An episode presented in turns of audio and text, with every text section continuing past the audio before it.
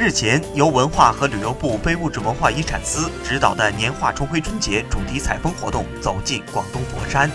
探访国家级非物质文化遗产项目佛山木板年画。佛山木板年画始于宋元，兴盛于明清和民国时期，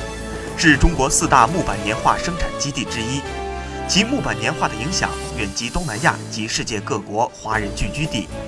二零零六年。佛山木板年画经国务院批准列入第一批国家级非物质文化遗产名录。然而，曾经兴盛的佛山木板年画，如今仅有以冯秉堂、冯锦强父子俩为代表的冯氏木板年画一家依然坚持着这项传统技艺的传承。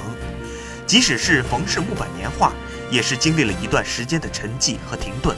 一直到一九九八年才恢复年画的创作与生产，将这项几近失传的技艺传承下去。